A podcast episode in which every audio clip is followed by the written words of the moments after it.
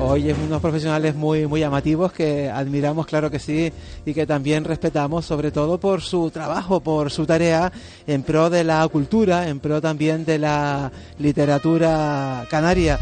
Daniel Martín, buenas tardes. Muy buenas tardes. ¿Cómo estás, Sandra Franco? Buenas tardes. Muy buenas tardes. Eh, casi turista, Juan Carlos Saavedra, buenas tardes. Muy buenas tardes. Lo digo por la estética, que te va, ah, que te va fantástico. Tú sabes que es la, habitual, el, uniforme.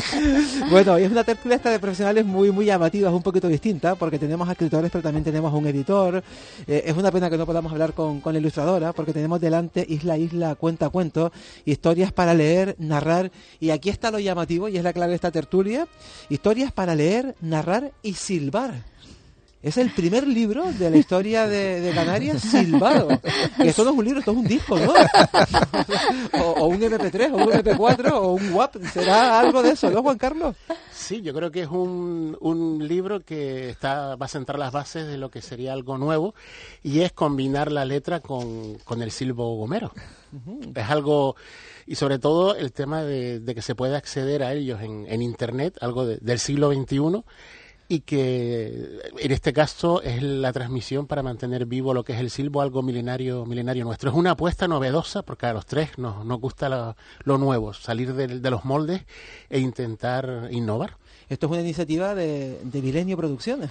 Más que una iniciativa así de, de Milenio, un sello editorial, es una iniciativa personal de los tres aquí presentes que hemos hecho esta apuesta por, por este tipo de libros el tema de luego el sello editorial Milenio, pues yo creo que puede ser el, el paraguas, por decir algo así, de, nuestros anhelos personales de, ver este libro en, la calle y en la mano de, de, los lectores y en el oído también de los. ¿Qué, qué, tienen ustedes para que se les haya ocurrido esta primera idea? Porque que sepamos, es el primer libro de cuentos silbado. Esto hasta ahora, la historia creo que no recoge ningún capítulo en este sentido.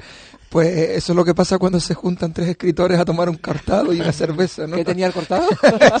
y están un poco locos también, un poco de locura.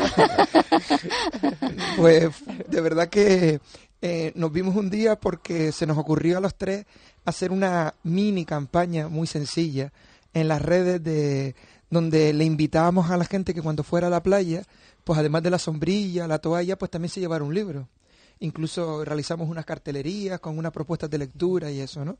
Entonces nos vimos un día como para ver cómo había surgido el tema, para, para revisar, ¿no? Esas cosas que hacemos a veces los docentes, de evaluar, ¿no? Oye, ¿cómo ha sido? ¿Cómo no ha sido? Y en esa tertulia de tarde, pues surgió la idea de, de hacer un, primero un libro de literatura, esa es la, la, idea, un libro de literatura un libro de... Después alguien, no sé si fue Juan Carlos, Sandra, oye, puede ser un libro de cada una de las islas. Entonces fuimos como añadiendo cada vez más elementos hasta que llegamos al silbo. Claro, porque en ese sentido Juan Carlos tiene mucha idea, ¿no? Como nosotros aquí en el programa Rocas y Cotufas pensando en todas las islas, es la filosofía de toda la radio. Tú también tienes al archipiélago en tu cabeza. Sí, por supuesto. Yo, por ejemplo, eh, a diferencia de otros escritores, cuando cojo el, ordenador y me siento a escribir, me sale todo en clave canaria. Pero no solo en clave canaria de una isla, sino que sería a nivel eh, ver nuestra realidad archipelágica como una unidad. Entonces, cuando Dan y Sandra, tomando ese cortado, pues hablamos la posibilidad de hacer un libro de todas las islas, a mí me, encantó la idea, esa posibilidad de, pensar en clave canaria de las nueve islas, en este caso. Eh, Daniel Martín, en, en, tu caso, que tienes muchos artículos, ya hay muchos libros, aquí ha venido en otras ocasiones, a ti te ha tocado eh, escribir eh, las historias que se inspiran en el hierro, en la graciosa y en la isla de Lobos, que traes otra clave. Sí, porque, está la graciosa y Lobos, que esto está guay. Sí, porque a veces se nos olvida, la graciosa es una isla habitada, hay que recordarlo, porque a veces... Y, el lobo fue habitada hasta, bueno, ya hace unos cuantitos años, pero... lagartos siguen viviendo. Y lagartos siguen viviendo, ¿no? Lo que pasa es que no leen, que sepamos. De momento. De momento Entonces, bueno, y de verdad que un poco... Eh, eh, Juan Carlos y yo tuvimos la, la gentileza de que Sandra eligiese sus islas. ¿no? Y entonces Sandra optó por elegir Gran Canaria, La Palma y Lanzarote. Qué lista tú, ¿eh? Sí. Te quedaste con la isla bonita. Me quedé con, con, tres islas potentes, ¿no? Una porque es el donde nací y la que, la que mejor conozco, que es Gran Canaria. Eh, Lanzarote porque por la energía esa que tiene, ¿no? Ese fuego, ese timanfaya, porque además la historia que, la que me meto un poco tiene tiene algo de, de, timanfaya y de diablillos. Y, y La Palma porque me encanta su cielo, me encanta su gente, su paisaje y, y porque porque hay una fiesta a la que todavía no he ido, pero sobre la que he escrito. Entonces, a ver si ya... Que además, que además- que además el prota es un enano. Efectivamente. Ay, yo qué bien me lo pasé este año. Ay, pero ¿cómo puedo haber llorado yo, llorado yo tanto? Porque Sí. existe la magia de los enanos. Efectivamente, sí. Sí, es que además que- se transmite, ¿no? No, no, impresionante. Se transmite, se ve desde la tele, viéndolo incluso en televisión, ¿no? Como, como lo vi yo este año, ya intentando documentarme un poquito más y tal. Pues la verdad que hay que, digo, bueno, pues ahora si escribo, ya la próxima vez será ya t- eh, estar allí, ¿no? Entonces espero que... Estará- estarán orgullosos los palmeros, pues es que ellos son muy exquisitos con lo que se diga y con lo que se comente de los, de los enanos, Sí. porque son sus enanos.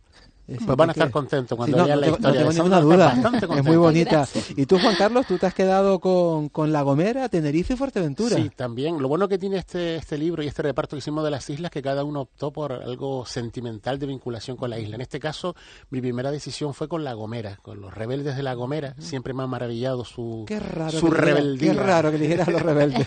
Esa rebeldía que han tenido en los momentos duros. Y quise dedicar el, cuento a esos gomeros que son un pueblo de, trabajador que ha luchado para sacar adelante sus, a sus islas. La segunda opción fue Fuerteventura por la montaña de, de Tindaya, que es algo que es milenario también en nuestra historia. Y por último, en lo que es Tenerife, pues quise recordar una historia que viene del- de los antiguos, la de lo- los tibicenas, en un barranco en Huima, precisamente. Ahí aparece en el libro con su nombre aborigen, el barranco de Yamoco, pero que es conocido posteriormente como el barranco de Badajoz. O sea que quise mm, buscar un sitio mágico también en Tenerife, como es ese lugar en Huima, para compartir con todos los, los lectores y, y oyentes también del, del Silbo estas historias. Hasta aquí, más o menos normal el libro. Sí. Hasta aquí, más o menos normal. Más calidad, buenos dibujos, buenas entradas, buenas salidas, diálogos cortos, diálogos más grandes. Pero ahora viendo los noveleros, que es el momento ese de todo esto, meterlo en el silbido. Cuando le cuentan la idea a- al maestro Isidro Ortiz, también nuestro premio Canarias, el hombre que dice. Bueno, hay que contar la tarde porque fue maravillosa. Primero nos recibieron en La Gomera de manera extraordinaria y, y cuando nos sentamos en, en la casa de Isidro y, y le contamos quiénes éramos, no lo conocíamos. No lo conocían de nada. De nada. Le, le contábamos, le contamos el, el, el proyecto. Bueno, tu- primero tuvimos que pasar por el vino que él elabora y por el queso que también- y, le contamos el proyecto y él, bueno, pues se quedó encantado, nos dio algunos consejos, eh, nos estuvo explicando toda la historia de cómo se recuperó el silbo. Fue un- una tarde de casi, o una mañana de casi cuatro horas que yo creo que no, no olvidaremos nunca, ¿no? Pues, y fui muy emocional, aparte muy instructivo, o sea, se mezclaron las dos cosas. Digo, para que una buena enseñanza se cale, tiene que estar los dos elementos y ahí estuvieron, ¿no? Claro. La parte instructiva y la parte emocional. Eh, cuando le cuentan ustedes la idea de que van a traducir un libro al Silvio Gomero, mm, él... A ver, su primera preocupación eh, fue que realmente respetáramos la esencia del silbo gomero. Y, y- y nosotros también lo teníamos claro. Claro, Eso porque ti- ti- tiene el silbo su gramática y todo. no- tiene su gramática, tiene su estructura, y porque no queríamos jugar a, a, mm, a- a otras cosas, ¿no? Como el silbo canario, no, no, el silbo gomero, y nosotros queríamos que, que el libro tuviese eh, esa raíz, ¿no? Que, que respetara la, la base, la esencia.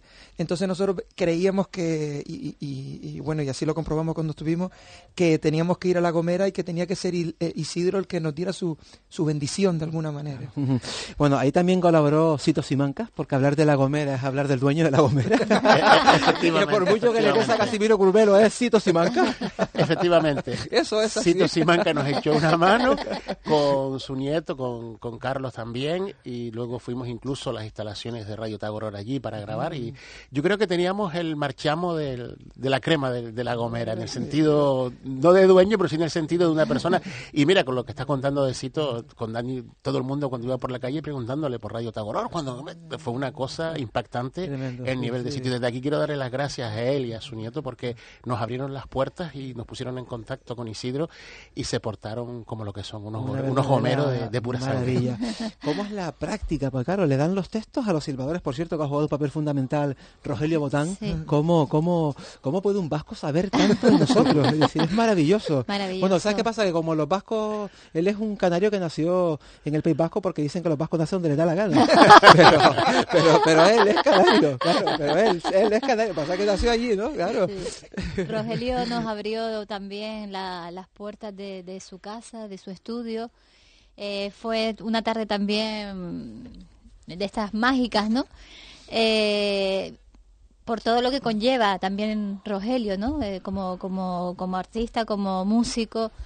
Por, y, nada, pues fue una tarde en la que nos presentó a los, a los alumnos, a los jóvenes, alumnos jóvenes y no tan jóvenes, eh, que iban a silbar los textos, ¿no? Entonces, eh, todo esto luego se traduce en, que ellos silban, eh, cada, cada, cada isla tiene un, un resumen de, de, de su cuento, es, ha sido silbado por, por todos ellos y el texto de La Gomera, que pertenece a Juan Carlos, eh, es silbado por completo. Lo que es el cuento está eh, por Rogelio Botaz, claro.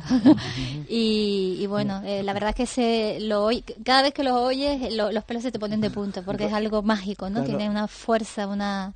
Rogelio, que es como Daniel, profesor, porque, Sí, porque sí, de- sí, sí, es profesor. de- debió flipar con la idea, ¿no? Debió pensar, ¿cómo no se me ocurrió a mí esto? Se enganchó a la idea y yo todavía, eh, cuando lo veo dirigiendo como un director de orquesta, los silbadores, para mantener o acortar el, el sonido, fue maravilloso.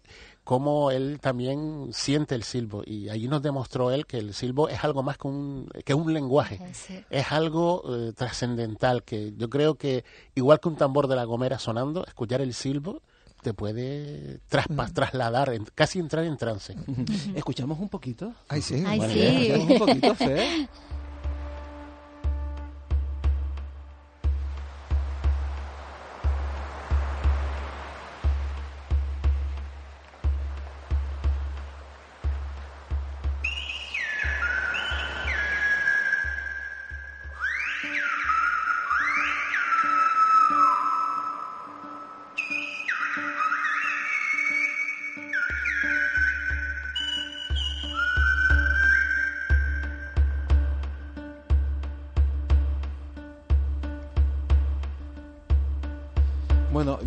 ¿usted sabe lo que dijeron? Lo que, lo que se- lo que silbaron. se lo saben de memoria, ¿no? Sí. Bandido. Silbó el título del, El título del El libro. título. el Sí, título del libro. Que hay que decir además que, que cada resumen eh, de silbado lo, el lector lo va a poder encontrar con subtítulos y sin subtítulos. Lo- Los más aventajados no necesitarán el subtítulo, pero, pero es verdad que cuando lo escuchas y lo lees, eh, tiendes a, a entender, ¿no? Tiendes a entender eh, frases y... Compramos el libro, por cierto, que lo van a presentar mañana. Será en la Biblioteca Sí. Pública del Estado. Sí. Eh, allí va a ser mañana, ¿a qué hora? A las seis. A las seis a de la las tarde. seis, ahí. prontito, prontito, a las seis de la tarde. ¿Cómo lo van a presentar el libro? ¿Qué van a hacer? Uy. Es que tenemos un par de sorpresillas Sí. ahí. Así, bajito, que solamente ¿Va a haber silbo? Silbo de, de principio a fin. Claro, claro, Porque eso es un poco como, como la clave del libro, ¿no? Es decir, que es como, yo no digo el reclamo, sino digo la clave, ¿no? Porque, porque hemos traducido los libros, los cuentos, las historias a muchos idiomas, pero nunca el silbo. Y a mí me parece un homenaje tan bonito, me parece un homenaje tan, tan grande, de un compromiso tan importante. Fíjate que después de que fue declarado patrimonio el silbo, parece que pasó la moda del silbo. Es como, aunque en La Gomera no lo sienten así, ¿no? Porque están... Es suyo, claro. Claro, Es suyo. pero el resto de Y las además islas... forma parte del contenido curricular de, de- de- exacto. en la escuela se da silbo, claro. Y cuando uno está allí se da cuenta que forma parte de algo más que eso, o sea, algo de la propia manera de entender la vida, la naturaleza, de cómo se relacionan con el mar, con los barrancos entre ellos, ¿no? Y, y sí que creemos también que es un elemento que, que une todos los textos. Somos tres escritores, somos nueve islas y, y el silbo le da, eh, cose de alguna manera el puzzle este, ¿no? Le da como la forma, eh, siendo algo tan nuestro, ¿no? Eh, eh, contaron con, con la colaboración, ya decías que dirigía casi Rogelio Botán como si de un coro o de una orquesta, Silvia Torre, Antonio Miguel Évora, Pedro Manuel Cruz, Ángel Romar Rodríguez y Avián Masic eh, Rodríguez fueron los que pusieron eh, el sonido del silbo para, los cuentos. eh, Allí mismo en el, en el estudio de, de Rogelio, que también lo que decíamos, eh, lo- todos estos silbadores eh, son una, eran jóvenes todos y garantizan un cambio generacional en, en el silbo. Yo creo que Isidro tiene que estar contento porque va a dejar detrás una escuela y una gente que va a seguir silbando durante muchos años. ¿Dónde compramos el libro? Mira, en cualquier librería. La distribución se va a hacer en todo el archipiélago canario para que esté en todos los sitios y en cualquier librería se, se podrá adquirir. Isla Isla, cuenta cuento, historias para leer, narrar y silbar, que esta es la clave. ¿Esto es un libro para todas las edades? Sí, es un libro, eh, en principio, en un principio pensamos en hacer un, en escribir un libro para niños, ¿no? Porque la portada sí que es verdad que, que es más acorde al, al, al gusto infantil que, que el del adulto, pero cuando nos dimos cuenta de de dónde nos íbamos a, ve- a meter De la envergadura. de la envergadura, eh, consideramos que que el, el libro tenía que ser para, para todas las edades, ¿no? O sea, mm, que, los niños lo puedan leer, pero que también despierte la, la, la curiosidad de, de los adultos. Y hemos intentado, entre los tres, dar esa voz, ¿no? Esa voz como un poco, no sé si es la palabra correcta, ambigua, ¿no? Ambigua de no, no es exclusivamente para niños, es, es compartida. Yo creo que el libro, aunque esa apariencia que decíamos eh, infantil, a cualquier canario, que cualquier isla que una mañana en el este de su isla ve salir el sol y se emocione, yo creo que este libro le va, le va a llegar. Le va a sintonizar. Si ¿verdad? le va a sintonizar con... Mucho, ¿no? Eh, eh, mañana, 6 de la tarde, en Biblioteca Pública del Estado. ¿Cómo ha sido todo el proceso creativo? Porque no, no hemos citado a la, a la ilustradora, a Lourdes Navarro Falcón, que ha hecho un trabajo fantástico. Eh, ¿Le daban los textos? ¿Ella iba escribiendo? ¿Ella iba dibujando? ¿Cómo ha sido todo Bueno, el trabajo Lourdes, creativo? Lourdes fue de la casa, participó, bueno, no sé si fue de la casa, pero participó en la serie Jonás. Jonás, sí, sí. Y ella está ahora mismo estudiando en Madrid, eh, ampliando su, su formación. Y, bueno, nos pusimos en contacto con ella, le mandamos los textos. Ella nos decía ayer que se enganchó los textos porque le parecía muy divertido cuando los leyó. Y además eh, era un poco esa la idea. Nosotros le mandamos los textos, le dimos algunas pautas, pero mm, para nada eh, le indicamos cuál era el estilo, sino yo creo que ella lo captó eh, muchísimo. Además, es bastante complicado hacer lo que ella ha hecho en el interior, que es darle... Queríamos también que, el- que, el- que las ilustraciones fuesen también el vehículo de unión de, toda la, de todas las historias. Entonces, pues yo creo que también lo lo ha conseguido ella. ¿no? Sí, sí, y además hay un gato que es muy revoltoso. Sí, hay varios gatos, sí, sí.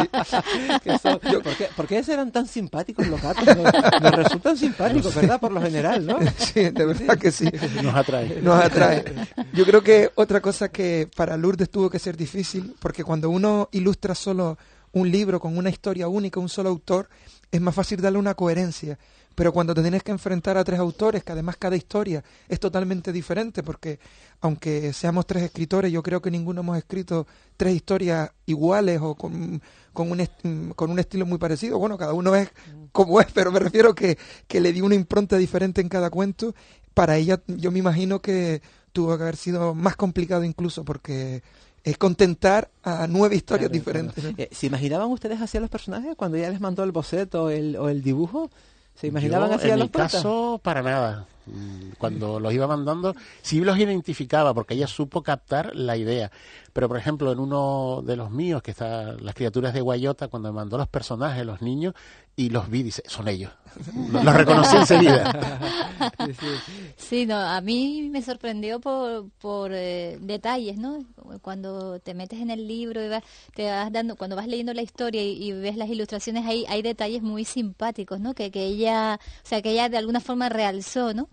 Y, no, igual que Juan Carlos, tampoco tampoco tenía muy claro qué era lo que nos iba a presentar, ¿no? Aunque ella tiene su estilo, su voz, pero nos ha sorprendido y de forma muy grata. Está muy guay los dibujos, ¿eh? Sí. Y Sí. en el libro están en blanco y negro, Claro. Sí. pero porque es más baratito para, para la edición. Para hacerlo y para comprarlo.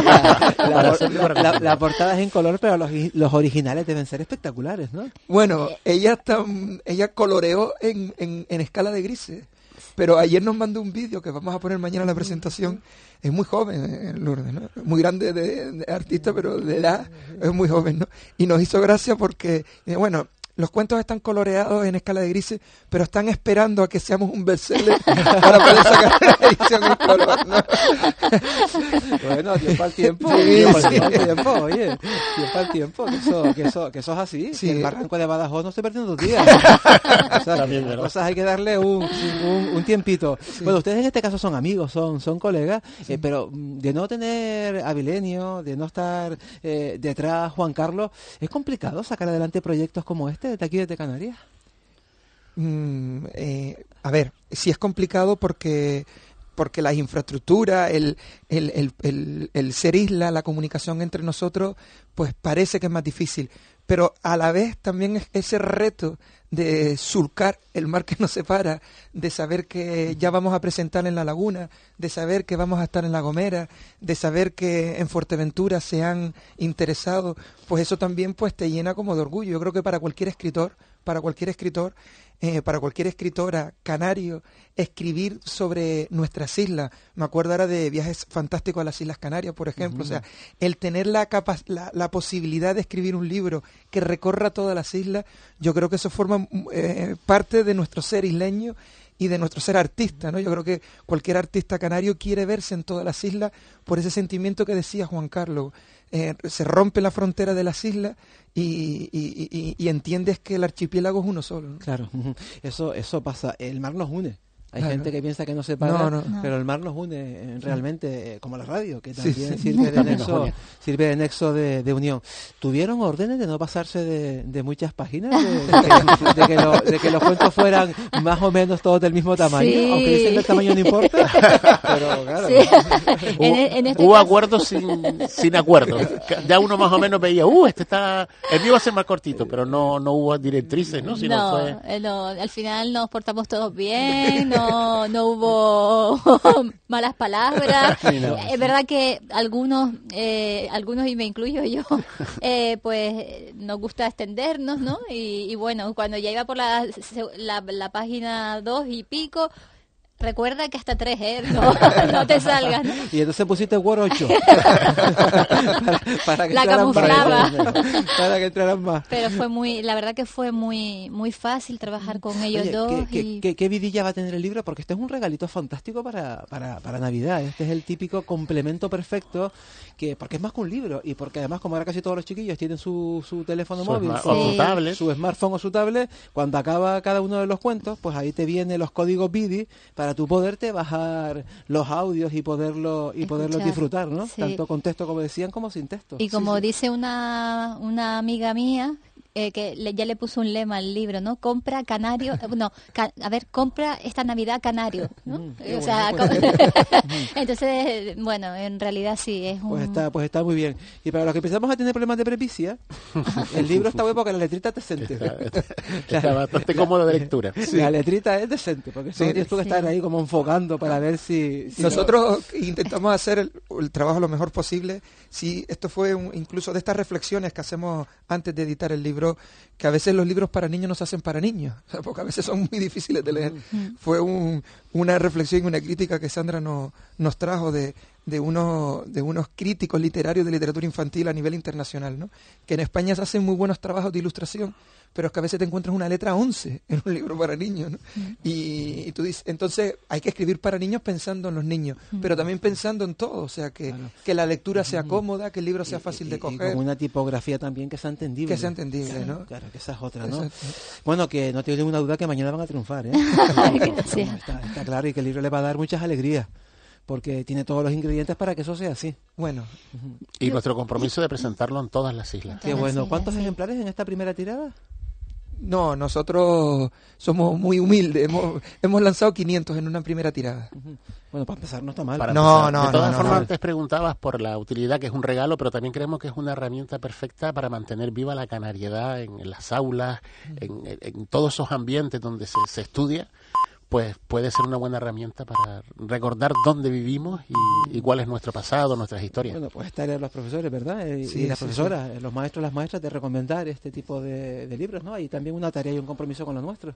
Yo creo que sí. Yo creo que sí, cada vez mm, parece que hay más necesidad, ¿no? de contenidos canarios y y, nosotros estamos ah, encantados de, poder eh, aportar nuestro nuestro granito de arena. Es como regar nuestras raíces. Para mí el libro, ese sería el símil que yo uso, el regar nuestras raíces para que todo el mundo sabe que los árboles con raíces más profundas son los que aguantan las tempestades y entre más raíces tengamos nosotros los canarios, más aguantaremos las tempestades. Fantástico, que le echemos el agüita de, las risas. Será regado con, las lágrimas de, la risa. Hay historias de todo tipo dentro de, y, y, todos tienen el mismo denominador común, que son historias agradables, son, son historias amables, son historias bonitas. Que vaya todo bien mañana. Muchas gracias. Busquen el libro Isla a Isla, cuento a cuento de Bilenio Publicaciones. Sí, en concreto tenemos un subsello editorial, Alarga la Vida, con el que se está editando estos tipos tipo de libros. Leer también alarga la vida. ¿Verdad que sí? Sí. Claro, y es una contraindicación que nos hace libres. Así que, o son toletes o son lectores. Es mejor ser lector, ¿verdad? Por supuesto. Kiko Barroso, la tarde de aquí, con gente de aquí.